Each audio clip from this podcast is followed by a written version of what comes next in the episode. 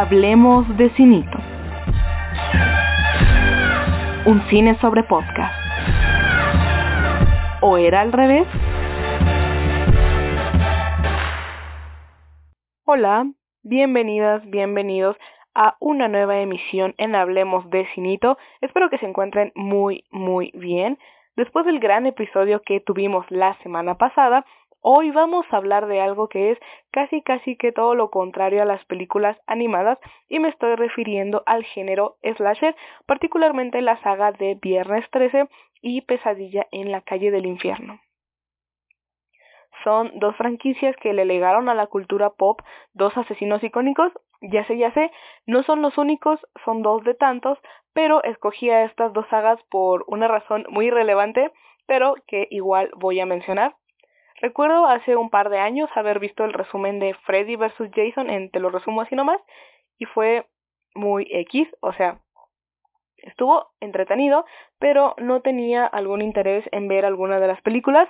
Hasta ese momento solo había visto el remake de Viernes 13, todo bien, pero hace un tiempo me desperté con ganas de ver Freddy vs. Jason, no sé por qué, no había una causa aparente, pero lo único que sabía es que era un crossover y mi lógica fue, tengo que ver todas las películas que salieron antes para entender.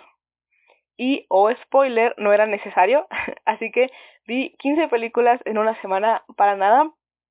Bueno, a ver, es una afirmación muy injusta porque probablemente si no hubiera visto todo eso no me hubiera emocionado tanto, quizá ni me hubiera emocionado al ver a estos dos personajes enfrentarse. Pero, pero, pero, pero, no todo es miel sobre hojuelas, dirían por ahí y en unos momentos vamos a hablar del enojo que tengo con estas sagas. Eso significa que va a haber muchos spoilers y de hecho el tema se va a dividir en dos partes. En este primer episodio vamos a hablar solamente de Viernes 13 y el siguiente episodio será para Pesadilla en la calle del infierno. Pero antes de pasar al tema como tal, hablemos un poquito del cine slasher, mejor conocido como simplemente slasher. Es un poco difícil definir el género. En una primera instancia podemos pensarlo como subgénero del terror en el que un psicópata asesina a jóvenes indefensos, indefensas y como características puedo mencionar la ausencia de adultos y cuando los hay tampoco es que sean muy útiles que digamos. También suele no haber profundización en los personajes, generalmente tenemos arqueotipos entre los que destaca el chico atractivo y la chica que no se interesa en alcohol, ni tabaco, ni sexo y suele ser la que sobrevive, conocida también como Final Girl. También los asesinatos suceden en lugares apartados, son algunas características en común, pero por supuesto no todas se presentan de igual manera en las películas, lo que a su vez va ligado con una transformación del género en la que encontramos elementos comunes como un asesino guiado por su sed de sangre. Eh, es muy poco original esa expresión, pero aplica bastante. Entonces, tenemos a este asesino enmascarado o con malformaciones, pero ya no está asesinando solamente a jóvenes, que era lo que en un principio hacían los slashers, sino que ahora ya también pasa a otro tipo de públicos de diferentes edades. Y esto no significa que deje de ser un slasher, pero tampoco está utilizando todos aquellos elementos que caracterizan a este subgénero. Entonces podemos encontrar películas que comienzan a tomar elementos más propios de películas paranormales, por ejemplo, y lo único que pasa es que si intentamos definir el género estamos limitando sus características. Dicen por ahí que definir es limitar y sí, aunque a veces es muy útil porque te permite tener ciertos parámetros. Pero creo que aquí el tema es no utilizar definiciones tan fijas o estrictas en el sentido de que si ya los jóvenes no son protagonistas, eh, va a dejar de ser un slasher. O si no están en un lugar alejado, tampoco es slasher. Porque, al igual que todo, los géneros cinematográficos también cambian, pero en este caso lo que no cambia es la palabra slasher, que proviene del inglés y deriva de slash, que significa corte o cuchillada. Y resulta un nombre apropiado para este tipo de películas, dada la naturaleza de las armas de los asesinos, aunque cada uno tiene su arma y su forma particular de proceder. En fin, Con el paso del tiempo este género dejó de tener tanto auge, pero tengo la impresión de que quieren revivirlo de alguna manera porque ya se estrenó la cuarta entrega de Scream y próximamente Netflix tiene preparada una especie de secuela de la primera película de la masacre de Texas. También quiero mencionar que no soy fanática del slasher, ni siquiera del terror en sí mismo, aunque sí que es verdad que en el último medio año he visto muchas películas de terror. El punto es que quiero hablar de estas dos franquicias porque, como ya lo adelanté, dejaron una huella en la cultura popular y las sagas en sí mismas son un ejemplo de cómo se ha transformado el slasher, cómo el paso del tiempo le ha agregado o quitado elementos hasta el punto en el que si no tuviéramos a tal personaje tan reconocido en la película, pensaríamos que ni siquiera es un slasher. Y bien podría encajar esa película en otro género, pero justo ese personaje es el que nos está recordando, independientemente de todo lo que aquí no tenga sentido, esto es un slasher. Pero bueno, ya. Empecemos con Viernes 13. Fue una saga muy popular allá por los 80, incluso todavía un poquito en los 90, luego bajó su popularidad, pero en 2013 llegó Freddy vs. Jason, que generó un gran hype, pero fue momentáneo, y aunque en 2009 se estrenó un remake, tampoco ayudó mucho, y sobre el cual también tengo mis opiniones, pero en un momento hablamos de eso. Entonces, la saga de Viernes 13. Si nos ponemos muy precisas, precisos, tiene 10 películas. Viernes 13, la 1, 2, 3, 4, 5, 6, 7, 8, 9, 10. Pero además está el crossover con Freddy, su remake y una especie de documental que se hizo cuando se cumplieron 30 años de que se estrenó la primera película. Que, por cierto, a mí me encanta ver este tipo de productos porque hacen un recorrido por las películas y te muestran un poco de cómo se hicieron, la experiencia de actores, directores, a veces del equipo en general, y es muy interesante.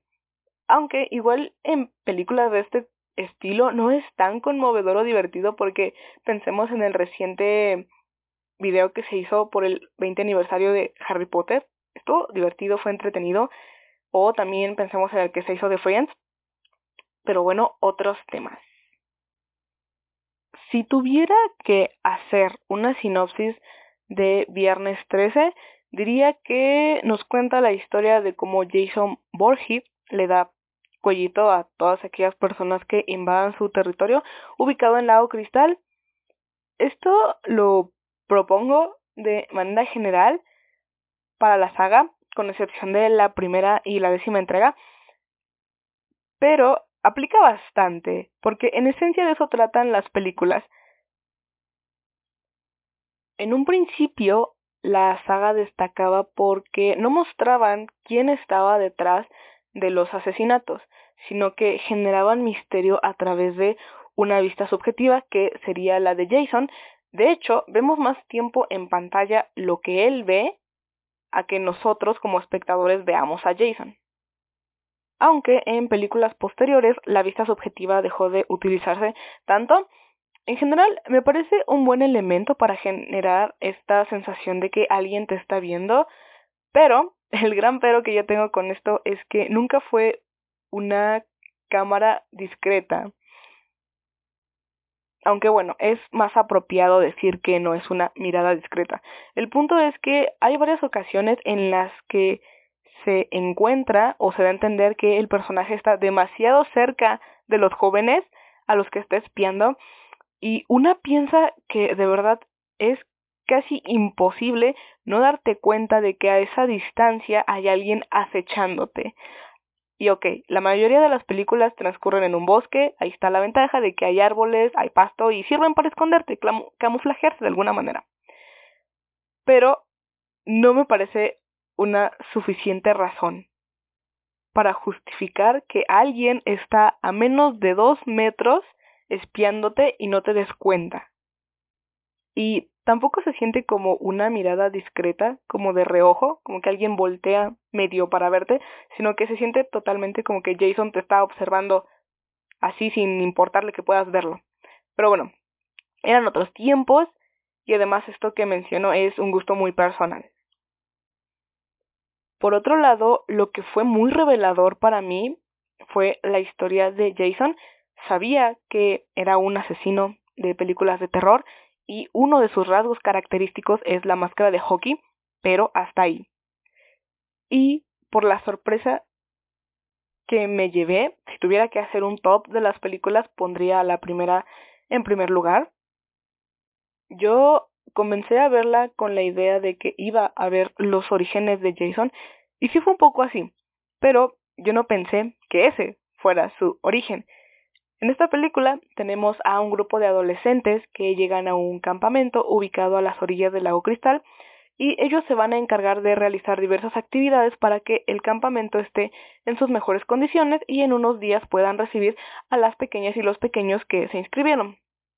El tema es que hace unos 20 años murió un niño ahogado de nombre Jason y posteriormente hubo algunos asesinatos de adolescentes.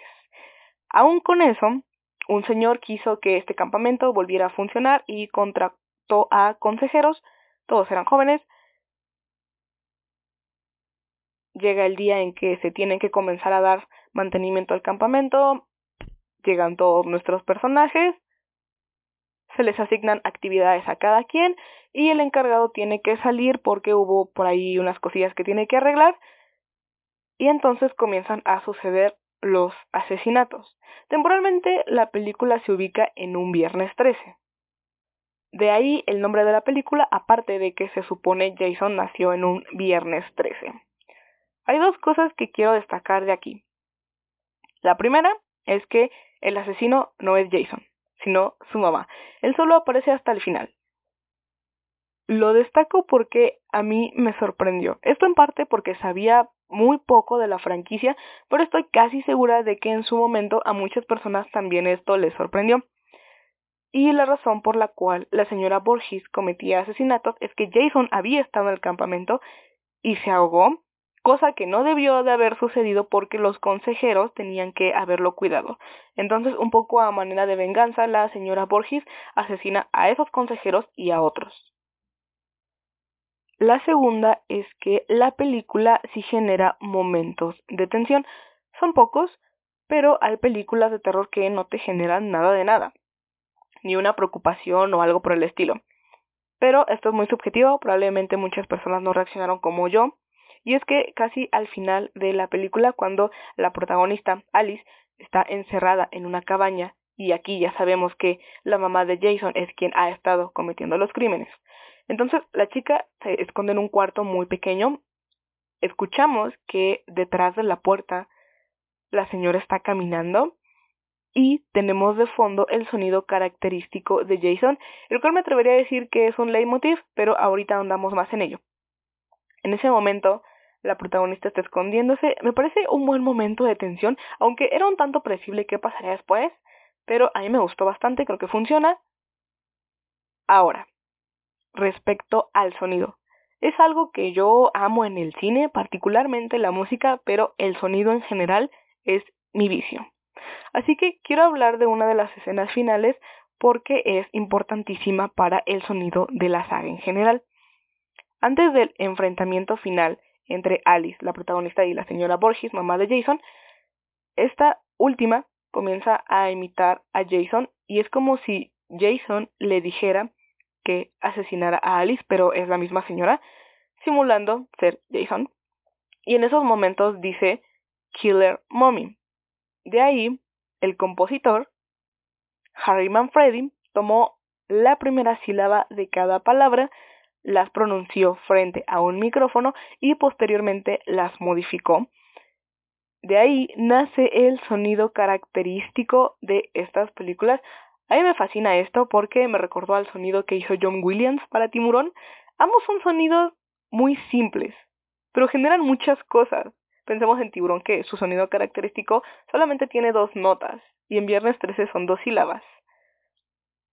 Algo tan simple logra generar mucha tensión y aparte se vuelven sonidos característicos que asociamos con un personaje en particular. A mí me parece fascinante. Pero bueno, de vuelta al tema,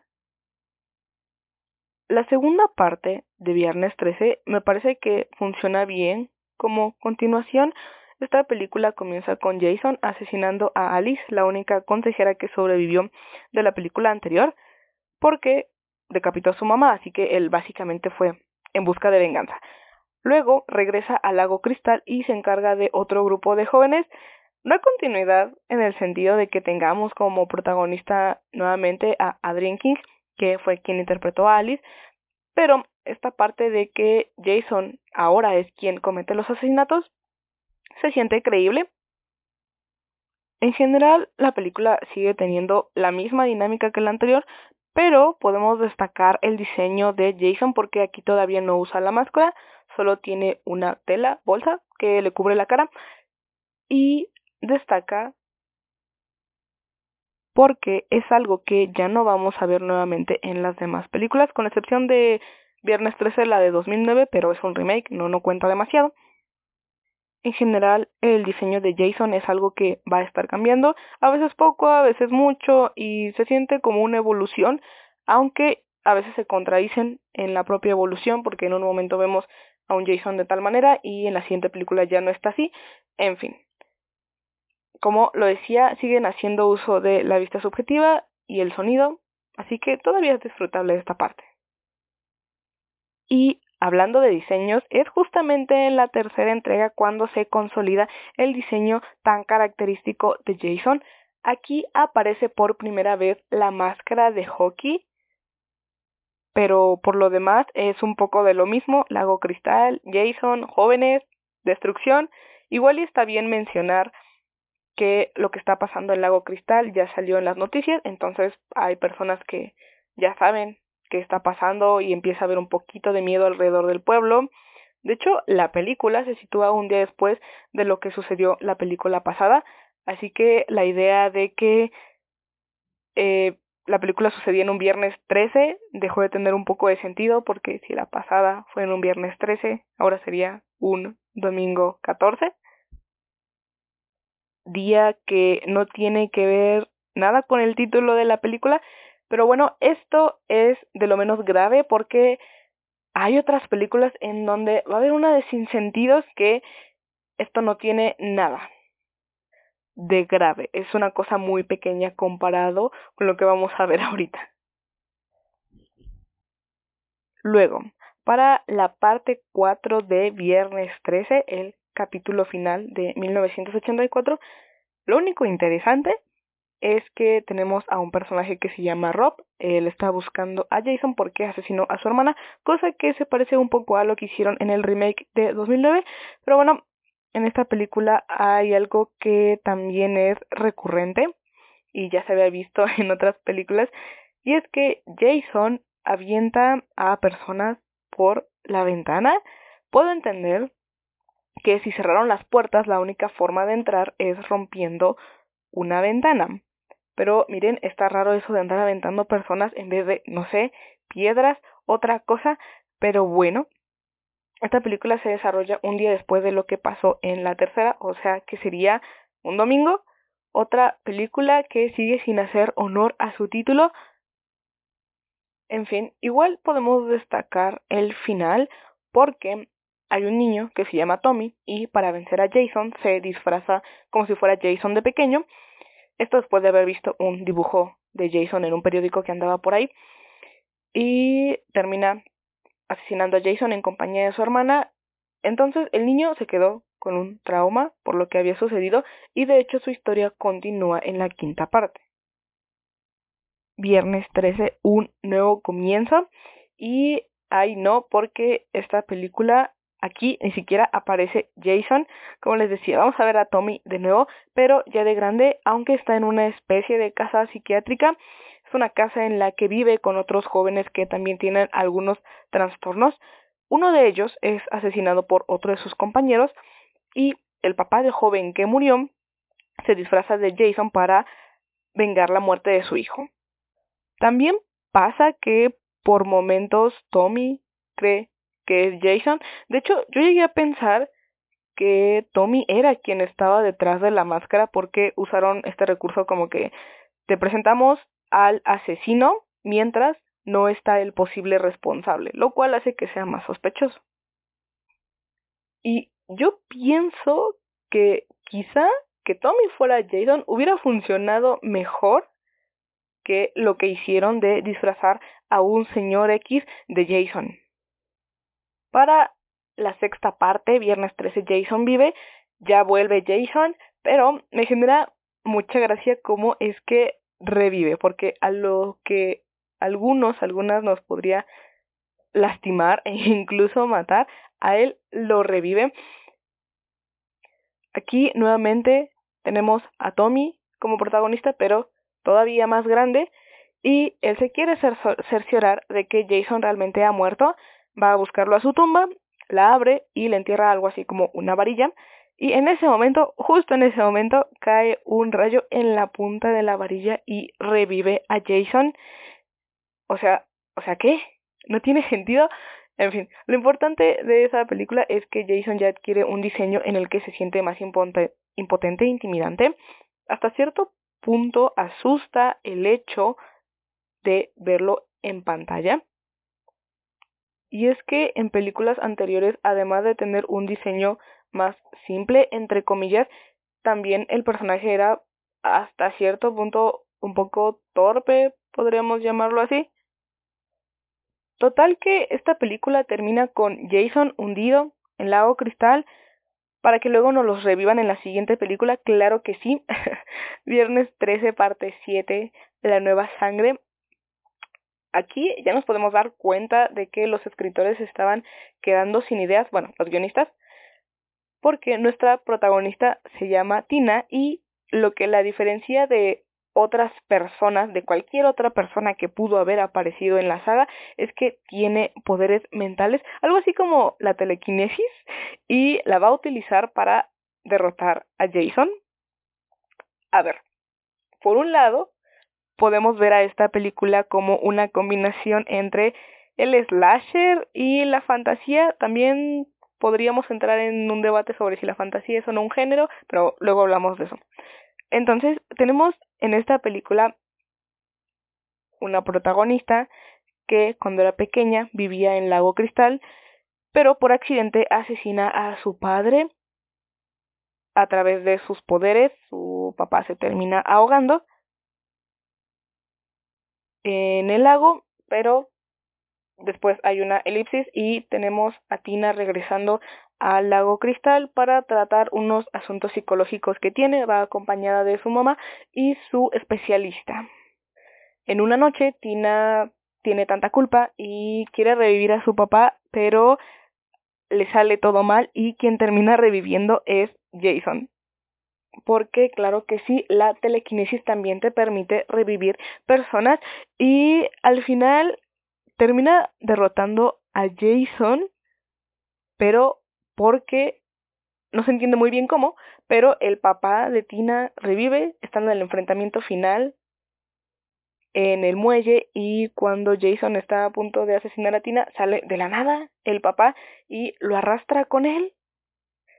Todo muy raro, la verdad, pero como les decía, es un ejemplo de el género slasher tomando elementos de otros géneros y a pesar de que casi todo está mal en esta película, quiero destacar el diseño de Jason porque es un diseño donde tiene la ropa desgastada, se puede ver a través de su ropa, incluso a través de su piel porque se ven los huesos, y hasta tiene la cadena que Tommy le puso la película anterior. Es un diseño que buscaba generar impacto y a mí me gusta, creo que es mi favorito de todas las películas,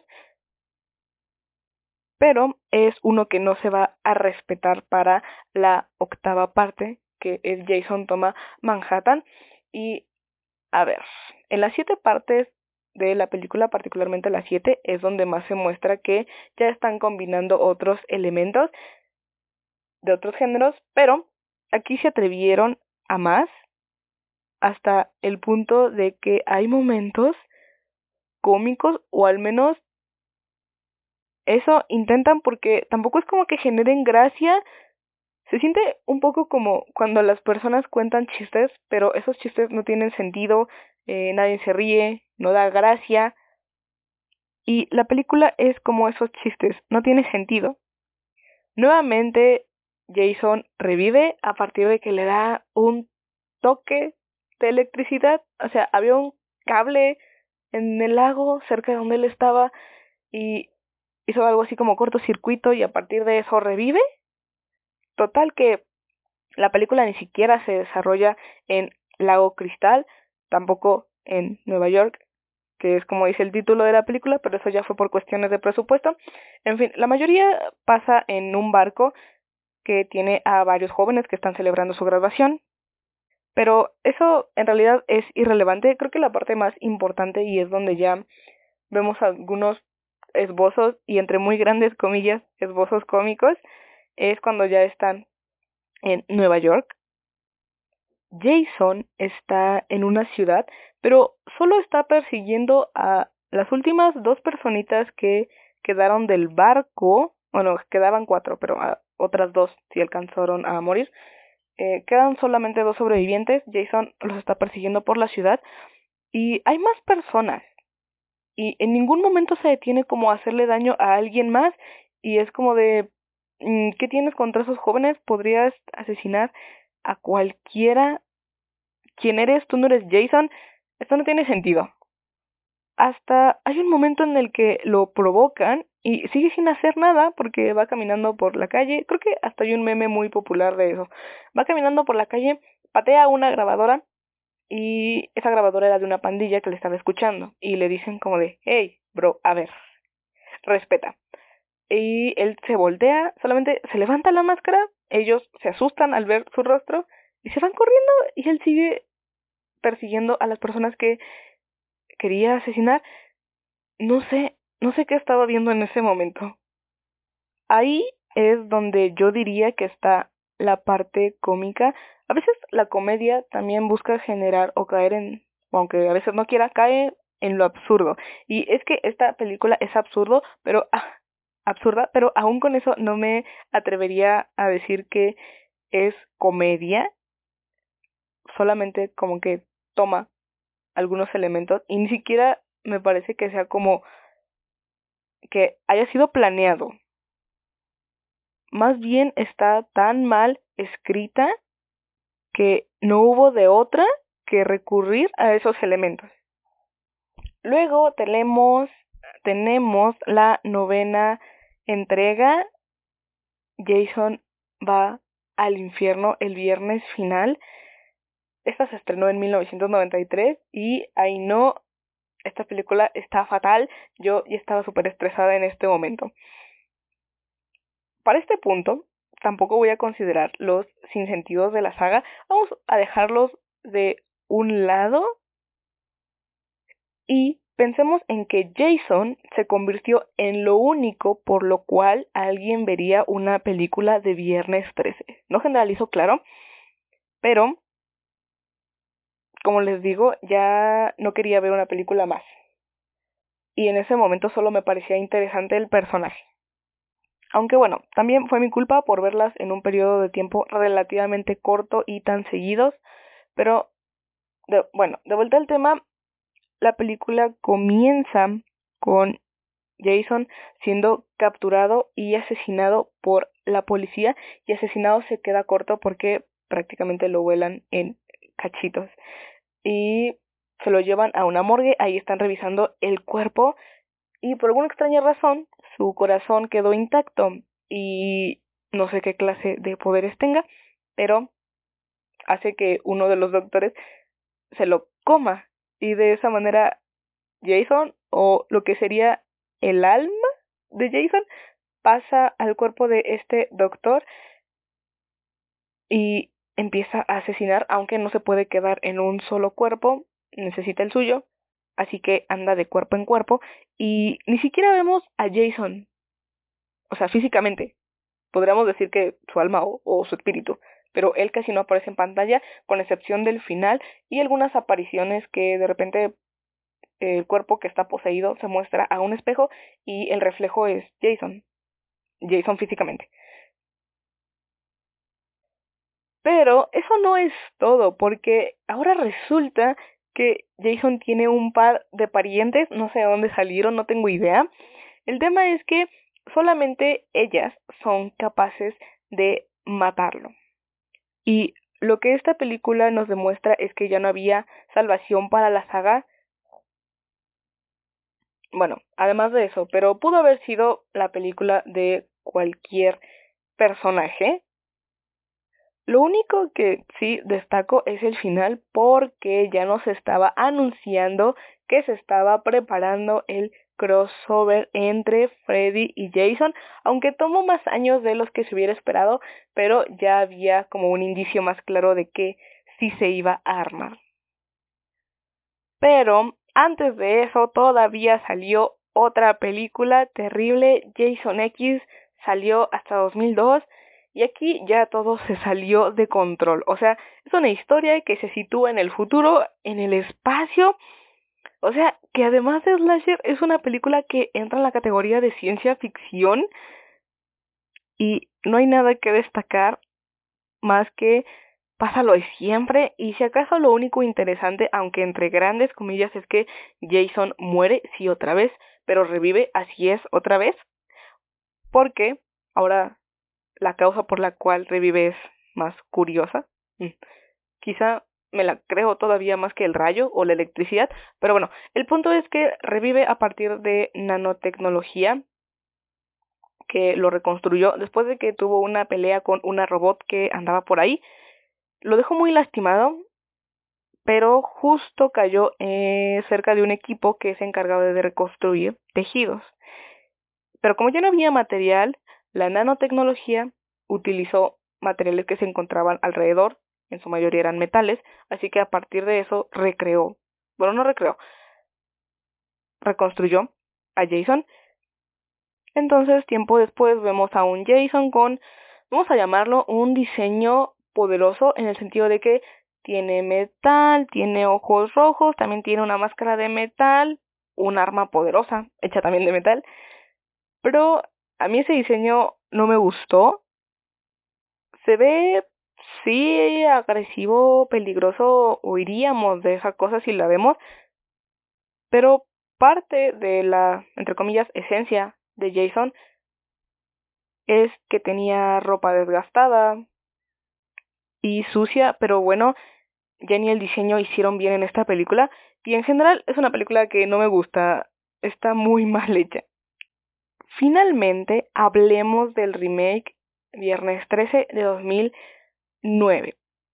No me parece que sea malo malo.